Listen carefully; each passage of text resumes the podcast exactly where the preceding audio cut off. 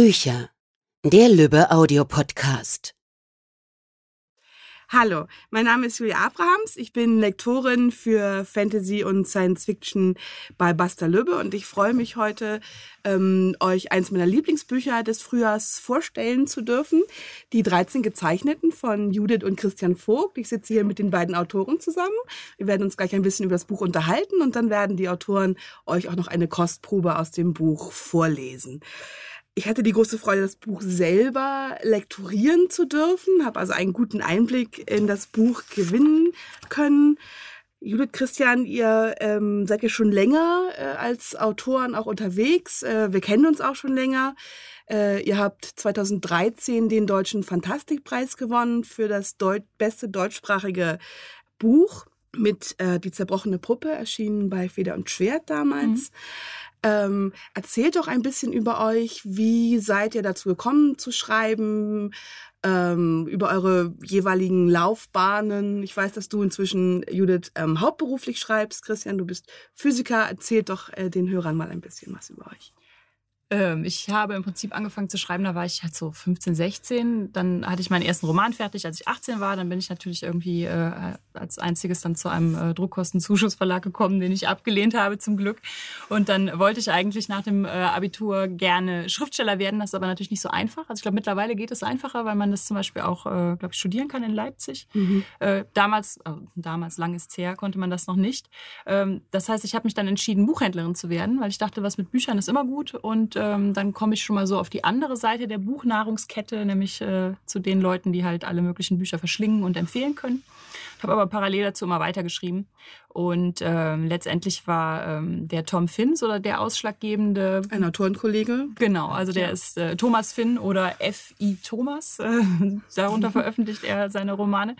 Äh, der äh, hatte mich darauf angesprochen, ob ich nicht mal einen Roman für das Schwarze Auge schreiben möchte, weil wir im Prinzip sowas wie. Ähm, ja, äh, Rollenspielkollegen waren. Also wir haben beide uns ähm, in Richtung das Schwarze Auge engagiert und dafür geschrieben und sowas. Und er hatte halt die Idee, ich könnte doch da mal was verfassen. Und das habe ich dann 2010 gemacht, das ist 2011 erschienen, mein erster Roman. Und da war ich dann noch so ganz knapp unter 30. Das heißt, ich kann dann immer noch behaupten, ich habe mit 29 den ersten Roman veröffentlicht. ja, und äh, von da an habe ich eigentlich, äh, ich habe mehrere DSA-Romane geschrieben. Ähm, und dann irgendwann, ich glaube, es war bei der zerbrochenen Puppe, hatte Christian dann äh, Lust äh, mitzuschreiben. Und du hast es mehr, mehr angeboten, glaube ich. Damals ich war generös so, genau. Aber ich hatte auch große Lust, ja. Hm, letztendlich war es so, dass wir, dass wir, ich glaube, auf der, auf der RPC, also es ist ja eine, so eine Rollenspiel-Fantasy-Messe hm, hier in mhm. Köln. Äh, da sind wir auf diese, diese seltsamen Steampunker aufmerksam geworden mit ihren leuchtenden Gerätschaften auf dem Rücken. Das war natürlich was, was Christian auch als Physiker besonders toll Zahn, fand. Also Zahnräder genau. und äh, Maschinen. Also, und, genau, also eine Spielart der, was weiß ich, Science Fiction würde man ja vielleicht eher sagen, die ähm, Christian auch besonders angesprochen hat. Und dann haben wir beschlossen, dass wir uns einen, einen Steampunk-Roman überlegen, eine Steampunk-Welt. Und da Christian dann daran an dem, an dem Schaffensprozess, der war natürlich auch an den anderen Büchern immer beteiligt, aber an dem Schaffensprozess dann halt besonders, hat auch ein paar Szenen geschrieben, sodass wir dann gedacht haben, dann schreiben wir diesen Roman diesmal komplett zusammen und stehen dann auch zusammen auf dem, auf dem Cover und räumen zusammen den Fantastikpreis ab. Das haben wir uns natürlich nicht vorher überlegt, aber ja. Es kam ja auch noch ein Folgebuch und eine Anthologie, die auch nochmal den Deutschen Fantastikpreis äh, gewonnen hat. Ganz spannend an dem Projekt, dass es, äh, glaube ich, über Crowdfunding zustande gekommen, wenn ich mich da recht erinnere. Ja, das, ist das erste ja, genau erste Buch auf dem deutschen Markt bei einem deutschen Verlag, das glaube ich über Crowdfunding zustande gekommen ist. Habe ich das richtig in Erinnerung? Ich weiß nicht genau. Äh, ja, genau. Also es gab schon ein Roman, das war aber alles Self-Publishing. Mhm. Das war das erste Mal, dass ein Verlag, also soweit ich weiß, dass ein Verlag das gemacht hat. Und ähm, wir hatten nach der Puppe ja ganz gute positive Resonanz bekommen. Und äh, dann haben viele gesagt, ich habe, vielleicht liegt es auch daran, weil wir gerne gerne, vielleicht liegt es auch in dem Rollenspiel, dass wir gerne uns viele Gedanken um die Welt machen. Mhm. Und wir haben auch angefangen, in der Welt natürlich dann selber, selber Rollenspiel zu spielen. Und es gab viele Leute, die, auch viele Autorenkollegen, wir haben ja dieses äh, Autorenkollektiv äh, AK 2013 gegründet mit einfach ein paar befreundeten Autoren. Und davon haben viele gesagt, ich möchte da mal was schreiben. Ich möchte mal eine, eine Kurzgeschichte schreiben. Und dann dachten wir, ja, können wir können ja mal bei Feder und Schwert nachfragen. Und die sagten natürlich, ja, mit Kurzgeschichten mhm. ist das ganz große Geld drin. Aber warum nicht? Aber wir versuchen das dann mal mit Crowdfunding und dann gab es ja tolles, äh, tolles Artwork dazu. Und dann haben wir das äh, probiert, es hat gut funktioniert. Es gab eine schöne Karte, wieder mal von der Hanna Möllmann, die ja Die auch die Karte. Genau, die auch die Karte in die 13 gezeichnet gezeichnet hat. Das ist wirklich wunder wunderschön geworden. Ähm, und äh, ja. Ähm, das heißt, und die 13 gezeichnet ist jetzt euer ähm, viertes gemeinsames Buch oder ist schon das ist schon das fünfte, ne? Das Ja. fünfte, genau. Genau. Wie funktioniert denn euer gemeinsamer Schreibprozess? Habt ihr spezielle Figuren, die von dem von, jeweils von euch kommen oder teilt ihr euch nach Szenen auf, nach Kapiteln? Ähm, wie entwickelt ihr die Welt gemeinsam? Wie macht ihr das? Also wir sagen eigentlich immer, dass Judith die Buchstaben schreibt und ich mache dann die Reihenfolge. Aber äh, naja, eigentlich geht es natürlich so, dass ähm, Judith den großen Teil schreibt. Also oft so 90 Prozent. Bei Mhm. die 13 Zeichen ist es jetzt so, dass es ein bisschen, dass ich ein bisschen mehr übernehme, weil Judith das eben auch äh, hauptberuflich macht. Und dann ist es so, dass wir natürlich das Konzept gemeinsam entwickeln, das Exposé, die Story, uns gegenseitig beraten die ganze Zeit. Jetzt gestern haben wir noch eine halbe Stunde über den zweiten Teil, wie es weitergeht, beraten. Und dann suche ich mir ein paar Szenen aus, worauf ich Lust habe. Mhm. Und die Figuren sind aber nicht so eingeteilt. Okay, das kommt dann so. Ich, beim- ich habe jetzt eher so die, äh, ja, in zufälliger Weise die eher martialischen Szenen geschrieben. Das heißt, da sind auch die Figuren eher dabei. Und die e- eher gewisse Figuren beteiligt. Aber im Prinzip teilen wir uns Szenen auf. Ich pick mir dann ja ein paar Rosinen raus für, mein, für mich. Aber meine Rosinen sind nicht Judiths Rosinen. Oh, doch, ne? okay. Nein, das ist schon in Ordnung. Ja. Also es kommt eigentlich immer ganz gut hin, beziehungsweise dadurch, dass ich ja den, den Bärenanteil übernehme, tue ich mich da auch nicht schwer, irgendwie eine Szene rauszurücken, in Anführungszeichen. Also das ähm, mache ich dann schon auch gerne, Mhm. dass ich dir Szenen übergebe, die dir Spaß machen. Du sollst ja jetzt nicht das schreiben, was dir keinen Spaß macht. Und was wir gestern festgestellt haben, ist einfach, ähm, einer kommt nicht weiter und dann ist es aber sicher, dass wenn man mit, abends mit dem anderen spricht, dass dann klar ist, das, Mhm. das kriegen wir schon hin und das hat auch wieder gut funktioniert. Und das ist echt gut, wenn man einfach jemanden hat, mit dem man sich da. gegenseitig austauschen kann Genau. und man inspiriert sich gegenseitig und äh, wirft einem wirft so die Ideen einander Ja, ja, genau, man stellt sich so die Bälle Ja, zu. ich höre auch immer schon mal die Frage, so was machst du denn, wenn du irgendwo feststeckst? Also so von, was weiß ich, Autoren, die gerade anfangen zu schreiben und die dann gerne wissen möchten, wie ich dann, dann so weitermache. Und meine Antwort ist dann leider immer, berate mich dann abends mit Christian. und das ist dann häufig halt nicht so was, was unbedingt nachahmens, also nachahmenswert natürlich, aber nicht unbedingt nachzuahmen ist, weil vielleicht nicht jeder noch Mhm. jemanden zu Hause hat, mit, der dann mit der, äh, mit der guten Idee noch ähm, um die Ecke kommt. Oder wir haben es häufig halt gemeinsam, dass einer Mhm. noch irgendwie was vorschlägt und der nächste denkt es weiter und ja. Das Man hat sozusagen, äh, man ist sich auch gegenseitig Bitterleser. Mhm, Natürlich. Ja, auf jeden Fall. Also das ist äh, natürlich auch sehr hilfreich, dass man das äh, ja direkt dann auch miteinander besprechen kann und, Ja. und, und sehen kann. Ähm, hier liest ihr das mal durch, funktioniert die Szene so? Mhm. Äh, ja, wenn man Genau. zu zweit daran sitzt. Ähm, wie akribisch plottet ihr denn im Vorhinein eure Bücher? Und wie viel ändert sich dann während des Schreibens? Tatsächlich sind wir gar nicht so die akribischen Plotter. Also wir haben ähm, das Exposé und dann haben wir so ein bisschen eine Outline, die noch ein bisschen ausführlicher ist als das Exposé, aber wir haben keinen richtigen Szenenplan. Das heißt, wir haben immer nur so, wir planen so im Voraus so für die nächsten fünf, sechs, sieben Szenen. Und dann, äh, dann schreiben wir die erstmal und dann, dann planen wir wieder für die nächsten Mhm. sechs, sieben Szenen. Dadurch ändert sich zwischendurch schon immer wieder was. Also natürlich, äh, letztendlich versuchen wir natürlich an dieser Outline zu bleiben und äh, auf das Ergebnis hinzuarbeiten, das wir im Exposé angekündigt haben. Ähm, es kommt aber, also es grätschen einem manchmal echt auch Charaktere dazwischen und Szenen dazwischen, die man nicht so geplant hat und dann kommt da noch was dazu und ja, plötzlich hat man irgendwie noch einen, eine Nebenstory, die man so gar nicht äh, wirklich im Kopf hatte vorher.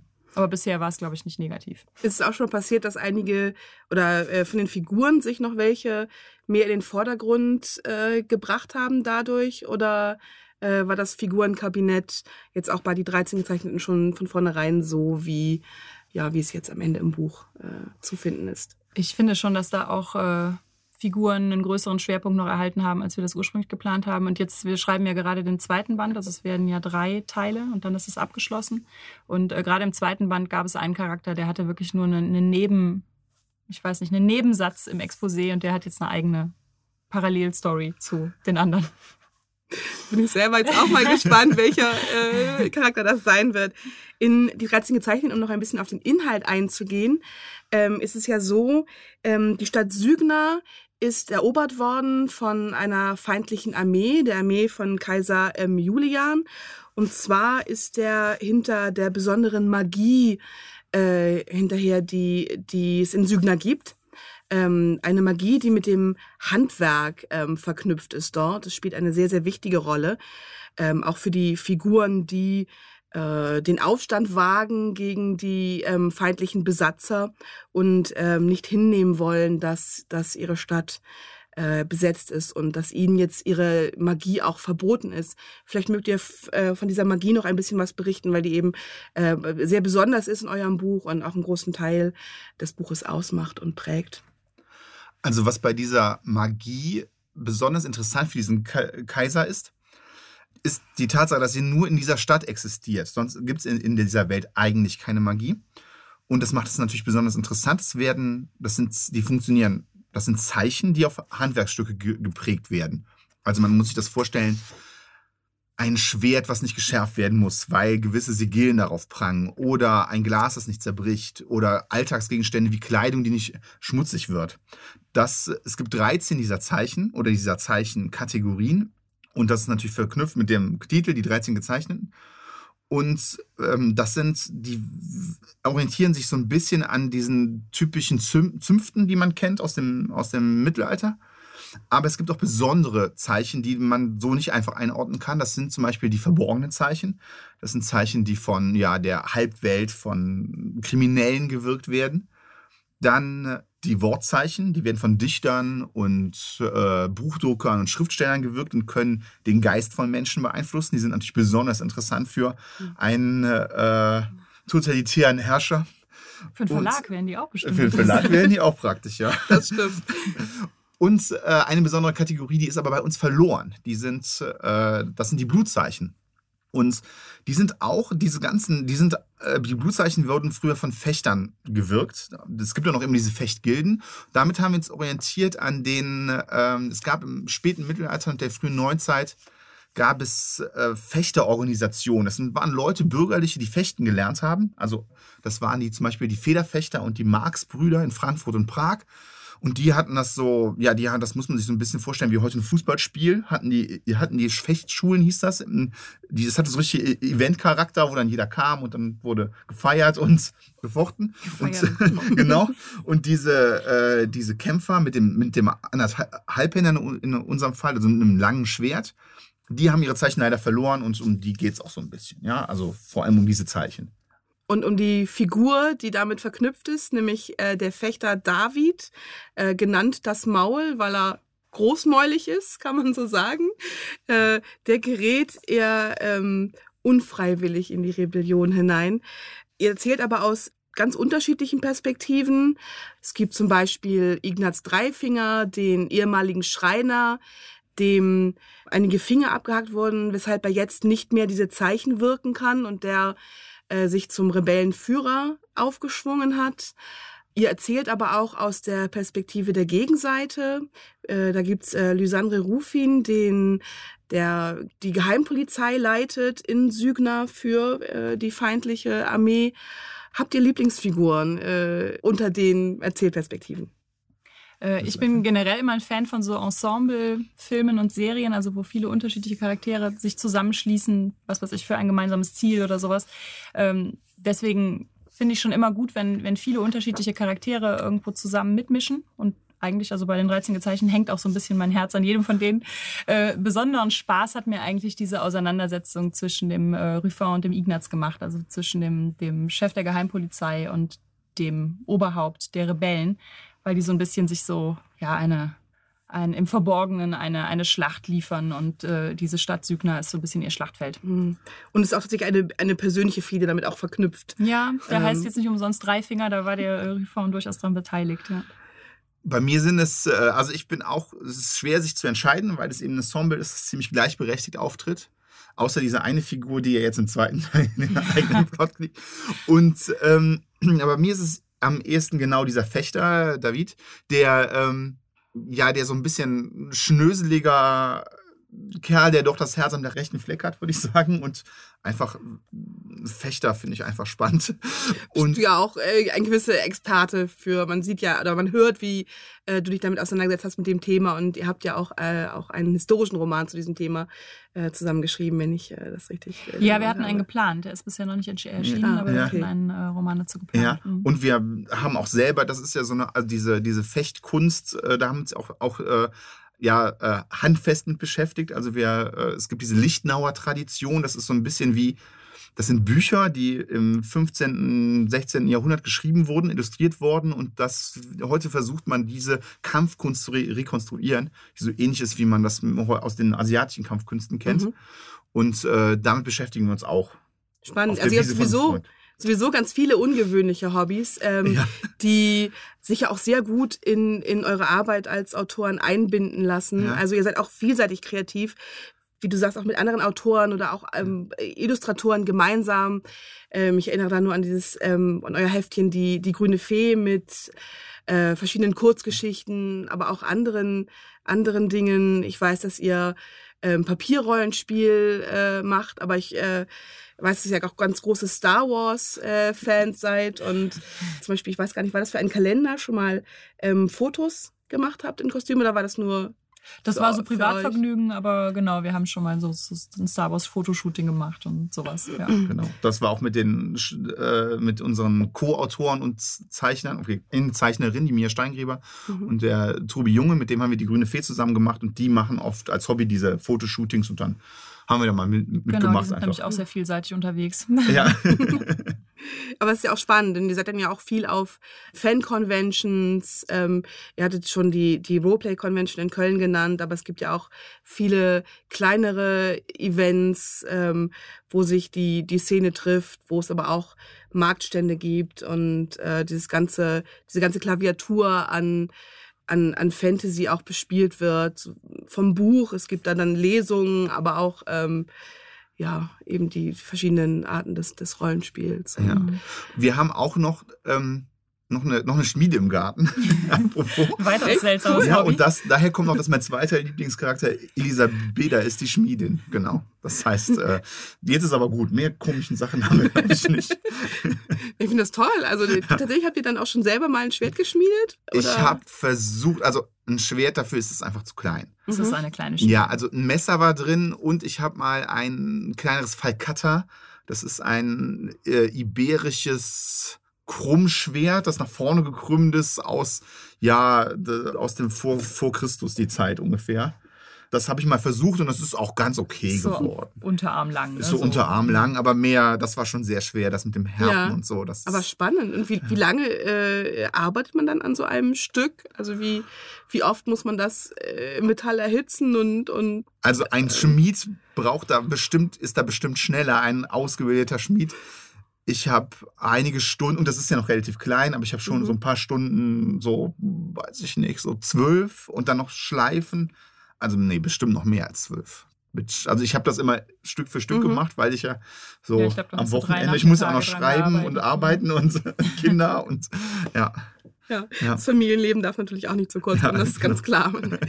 ähm, nee, aber es finde ich spannend und es sind ja auch äh, Erfahrungen, die, wie man eben sieht, in euren Roman äh, mit einfließen und den umso authentischer machen.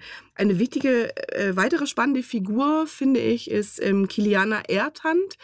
Sie ist ähm, privilegiert aufgewachsen, weil ihr Vater der Zunftmeister ist von Sügner, der jetzt allerdings mit äh, den äh, Besatzungsmächten kollaboriert, womit sie selber nicht ganz so einverstanden ist. Womit sie ebenfalls nicht einverstanden ist, ist, dass nur Männer Meister werden dürfen ähm, und Frauen nicht. Das heißt, es gibt eine Bewegung, die, die Gleichwerker, und damit ist euer Roman ja auch ähm, sehr modern, weil sie eben äh, fordert das jeder, ähm, egal welcher Stand und egal woher und egal welchen Geschlechts, diesen Weg des Handwerks gehen darf und Meister werden darf. Ähm, ja, inwiefern ähm, fließen so, so moderne Themen, inwiefern sind die euch die wichtig für euren Roman und ähm, wie ist äh, euer Rollenverständnis im, in der Fantasy? Was, was findet ihr daran äh, spannend? Äh, wir, ich habe ja eben schon mal erzählt, dass ich für das Schwarze Auge auch Romane geschrieben habe. Und es ist ja so, dass zum Beispiel beim Schwarzen Auge die Fantasy-Welt gleichberechtigt ist. Trotzdem habe ich aber immer noch den Eindruck, dass so dass das ähm, generische Geschlecht, weil das auch in unserer Gesellschaft einfach noch so ist, dass das halt immer männlich ist. Das heißt, so, so was weiß ich, zufällige Begegnungen am Wegesrand sind halt häufig immer noch Männer oder der, die, der zufällige Bewohner eines Dorfes oder auch halt ganz häufig Protagonisten und äh, Antagonisten. Ähm, ja, so das ganze Personal ist dadurch, dass, glaube ich, das auch in unserer Film- und Buchkultur immer noch sehr, sehr vorherrschend ist, ist das halt sehr stark männlich geprägt. Und wir hatten so die Idee, dass wir ein, äh, ein Setting machen, was nicht gleichberechtigt ist also wo Männer halt immer noch bevorzugt werden, Frauen gegenüber.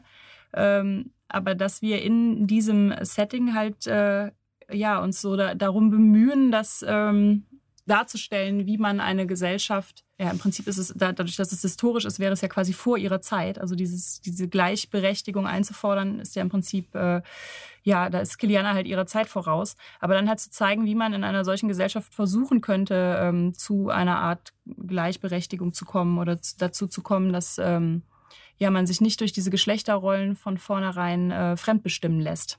Also auch als Mann nicht, als Mann und als Frau. Das, äh, wir haben so ein bisschen dieses Thema Selbstbestimmung gegen Fremdbestimmung. Das ist auch durch die Besatzer, die ja die Fremdbestimmer in, in Sügner sind. Aber letztendlich sind die alten Strukturen der Gilden halt auch nicht viel besser. Also die alten Strukturen sind auch eine Fremdbestimmung. Und für Kiliana geht es ganz, ganz stark halt um persönliche Freiheit tatsächlich sind die Besatzer ja, was sowas angeht, auch ein bisschen zweigeteilt. Einerseits sind sie Besatzer, andererseits sind sie aus einer Revolution entstanden, so ähnlich wie die französische Revolution, und haben auch Ideale von Freiheit und Gleichheit, die sie nach Süden bringen, Brüderlichkeit, aber eben nicht Gleichberechtigung von Mann und Frau. Und äh, was ich sehr toll fand, ist, dass ein Freund von uns ähm, gesagt hat, nachdem er das Buch gelesen hat, man kann das einfach lesen wie ein Fantasy-Roman und sich unterhalten lassen, aber man kann es auch ganz viel rauslesen, was, diese, was dieser Kampf und Gleichheit und eben dieses Thema Fremdbestimmung Diversität gegen Diversität und ja auch ähm, ja. verschiedene Sexualitäten und sowas. Ja, das ist auch Teil davon ist, genau. Ja, der Roman hat auf jeden Fall sehr, sehr viel zu bieten, ähm, sowohl ähm, was den sehr spannungsreichen, actionreichen Plot angeht, aber auch äh, die Figurenentwicklung und Konstellationen, da prallen ja auch, ja, prallen ja auch Figuren aufeinander, die nicht immer ähm, der gleichen Meinung sind, was einfach auch äh, ja dazu beiträgt, dass ähm, dass der Roman sehr ähm, vielschichtig ist und wie du sagst, man eben sehr viel da ähm, herauslesen kann und ähm, jeder für sich natürlich auch die Figur findet, mit der vielleicht am ehesten ähm, sich ähm, identifizieren kann. Ihr habt schon angedeutet, es geht weiter. Also die 13 Gezeichneten ist zwar in sich abgeschlossen, man kann ihn alleine lesen, aber in einem zweiten Buch geht es weiter. Ja. Ähm, mhm. Das Buch wird erscheinen im Herbst-Winter-Programm 2018-19. Ähm, freuen wir uns auch schon sehr drauf. Ich weiß nicht, ob ihr schon mal einen kleinen Ausblick geben mögt, ohne zu viel zu verraten, äh, auch von dem, was im ersten Band passiert? Ähm, die, das Buch heißt ja die 13 gezeichnet. Man wundert sich aber so, ich würde sagen, gute 530 Seiten lang, wer diese 13 Gezeichneten sind. Ähm, die kommen im Prinzip erst im letzten Kapitel wird so ein bisschen erklärt, worum es da geht oder beziehungsweise ähm, ja, treten die in Erscheinung. Und äh, deswegen kann ich auch gar nicht so viel tatsächlich über den zweiten Band sagen. Der, der erste bietet auf jeden Fall, das war auch von vornherein äh, so angelegt. Der erste Band ist zwar so ein bisschen abgeschlossen, aber eigentlich möchte man danach, glaube ich, ganz gerne wissen, wie es mit diesen besagten 13 Uhrzeichen und 13 Zeichen weitergeht. Ich glaube, man kann so viel sagen, dass es aus Sügner rausgeht. Dass ähm, dass dieser Krieg, den der Kaiser führt, thematisiert wird, dass die Hauptstadt des Kaisers auch ein ganz wichtiger Schauplatz sein wird, Naron. Mhm. Und dass auch, vielleicht, ich glaube, einen ganz kleinen Spoiler kann ich sagen, ähm, dass es vielleicht einen Ort gibt, an dem die Blutzeichen noch nicht ganz verloren sind. Ja. Hört sich auf jeden Fall sehr, sehr, sehr spannend an. Um jetzt aber den ersten Band äh, nochmal etwas besser vorzustellen, ähm, würde ich euch bitten, vielleicht eine kleine Szene aus dem Buch vorzulesen, wenn ihr mögt. Sehr gerne. Wir befinden uns jetzt äh, auf Seite 72 und äh, was bisher geschah, ist so ein bisschen äh, die Rekrutierung von David, über den wir eben schon geredet haben. Das ist der, der Fechter. Und äh, David befindet sich zwar etwas mh, unverhofft und eigentlich auch von ihm äh, ungewollt in den Reihen der Rebellion, aber äh, er hat jetzt geholfen, einen Dichtmeister aus der Gefangenschaft zu befreien. Dabei ist es leider dazu gekommen, dass äh, eine ähm, sehr künstlerisch wertvolle Brücke in der Stadt äh, ein, mehr oder weniger eingestürzt ist. Und um herauszufinden, wie das alles passieren konnte, ist jetzt der Kommissär der Geheimpolizei, Lysandre Ruffin, mit einem Soldaten zugange, der dabei war, ihm aber im Moment noch nicht wirklich erzählen kann, was passiert ist. Ein eingeschüchterter Heiler malte mit dem Blut des Sergeanten ein Zeichen auf das Leinen des Verbands. Der Kieferknochen war gerichtet, die grausige Wunde so gut es ging genäht, den Rest musste die Magie des Zeichens tun. Lysandre Ruffin betrachtete den gebückten, ein wenig korpulenten Heiler. Ging es dieser Stadt denn schlecht, wenn der Mann doch offensichtlich genug zu beißen hatte, um weiterhin seine Fettleibigkeit zu pflegen? Buffon versuchte nicht auf das von einem grausamen Schwerthieb entstellte Gesicht des Sergeanten zu achten und betrachtete stattdessen die zitternden Finger des Heilers, die nun eine dicke Salbe auf den Verband auftrugen und diesen dann quer über den Kiefer und die Wange des Soldaten platzierte. Mit wohlgeübten Händen entrollten sie einen schmaleren Verband, der das gezeichnete Leintuch an Ort und Stelle hielt. Der Sergeant, der trotz der Schmerzmittel heftig geatmet hatte, begann sich in dem dunklen Lehnstuhl zu entspannen. Ruffin trat näher, seine Finger liebkosten die Ornamente, die in den Stuhl geschnitzt waren. Die filigranen Streben, die ineinandergreifend den Stuhl dennoch zu etwas Robustem, Gemütlichem machten. Er kannte die Hände, die diesen Stuhl gefertigt hatten. Lysandre Ruffin war ein Sammler. Es ging das Gerücht, dass er die Finger der zeichenkundigen Meister sammelte, die seinem Verhör widerstanden. Doch er war Aquintianer und kein Barbar. Finger gehörten auf den Abfall zu den Ratten oder Schweinen oder. Ach, was wusste ein Mann wie er schon davon, wo Finger landeten? Nein, seine Sammelleidenschaft galt den Zeichen. Zeichen, die Sügner groß gemacht hatten. Zeichen, die eifersüchtig gehütet wurden und die kein Meister über die Grenzen der Stadt hatte hinaustragen dürfen. Zeichen, die Sügner zur einzigen Stadt der zivilisierten Welt machten, in der die Handwerker regierten, regiert hatten. Nun regierte nach verbissenem Kampf, nach Heldentaten, nach Opfern Kaiser Julien. Natürlich war es nicht ohne Hilfe von innen gegangen, nicht ohne Verrat. Welcher große Sieg kam schon ohne aus? Es hatte eines frevelnden Handwerksmeisters bedurft, der seine Gilden hinterging und Zeichen zweier Zünfte erlernt hatte. Dieses Wissen hatte er aus Sügner herausgeschmuggelt, um dort zu erschaffen, was sich die ehrbaren Meister der Stadt nie zu träumen gewagt hätten: die Prototypen der Musketen und Kanonen. Aus Stahl getriebene Läufe, versehen sowohl mit eisernen als auch mit alchemistischen Zeichen. Warum die Sügnäer diese Erfindung nie selbst erdacht hatten, war Ruffin klar. Jeder Meister durfte nur die Zeichen einer einzigen Gilde kennen und anwenden, und wenn ein Waffenschmied sein eisernes Zeichen auf eine Mordwaffe prägte, dann war das rechtens. Aber wenn ein Mann vor den Rat trat und zugab, sich zusätzlich ein alchemistisches Zeichen zu eigen gemacht zu haben, dann war das Verrat und er musste im Kerker verrotten. Auch dass zwei Meister zweier Gilden zusammenarbeiteten, war verpönt. Die Gilden wahrten ihre Geheimnisse. Alte Traditionen hemmten den Fortschritt. Er fuhr mit dem Finger über die Lehne des Stuhls. Das Werk von Ignaz Dreifinger, der noch Ignaz Eichs geheißen hatte, als Lysandre die Stadt zum ersten Mal betreten hatte. Dessen Handschrift nun nicht mehr auf Tischlerwerk prangte, sondern auf Sabotageakten, Entführungen und Zerstörung.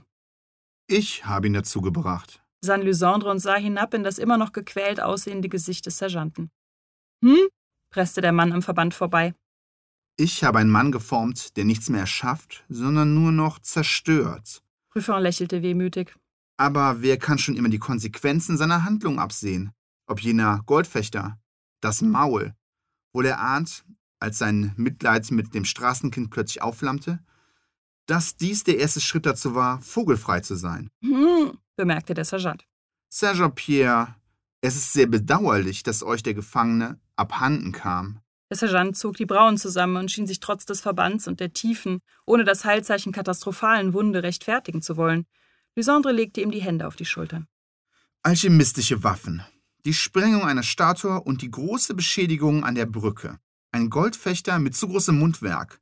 Sehr viele Angreifer, deren Zahl von Erzählendem zu Erzählendem beträchtlich schwankt.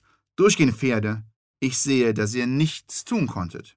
Der Mann nickte heftig, was er offenbar sofort bereute. Er stöhnte und schloss die Augen. Der Schmerz musste durch seinen Schädel rasen. Lysandre bemühte sich, Schmerz nur von außen kennenzulernen. Der Dichtmeister in der Kutsche war nicht unwichtig, Sergeant. Aber das wisst ihr natürlich. Ich sollte sie hinrichten lassen. Alle Dichter, die wir noch haben. Das sollte ich. Ruffin musterte den brokatbesetzten Gobelin, der auf der Wand hinter dem verwundeten Kaiser Julien hoch zu Rost zeigte. Es ist mit ihnen wie mit allen, die die Gilden, die Sügner früher beherrschten, nicht auf freiem Fuß sehen wollten. Wer ein Zeichen beherrscht, ist nützlich und zugleich gefährlich. Und tötet man ihn, beraubt man sich selbst des möglichen Nutzens. Und tötet man ihn nicht, kann es sein, dass er durch gewisse Umstände die Freiheit wiedererlangt und viel Unheil stiftet. Das ist bereits zu unserem Vorteil so geschehen und in dieser Nacht zu unserem Nachteil. Der Sergeant gab einen gepeinigten, zustimmenden Ton von sich. Wann heilte denn die Wunde nun endlich so weit, dass er wieder sprechen konnte? Ruffin überlegte, sich einen der überlebenden Soldaten hereinrufen zu lassen, doch er sprach nicht gern mit Männern, die so weit unten im Rang standen. Die Gewöhnlichkeit lag schon ihren Worten inne, und Ruffin war nicht geduldig genug, sich die Prahlereien von ordinären Soldaten anzuhören, die ihm gefallen wollten und auf eine Beförderung hofften. Die Wortzeichen sind die schwierigsten und gleichermaßen die einzigen, die mir einen Nutzen bringen, Sergeant. Ich habe nie ein Handwerk gelernt.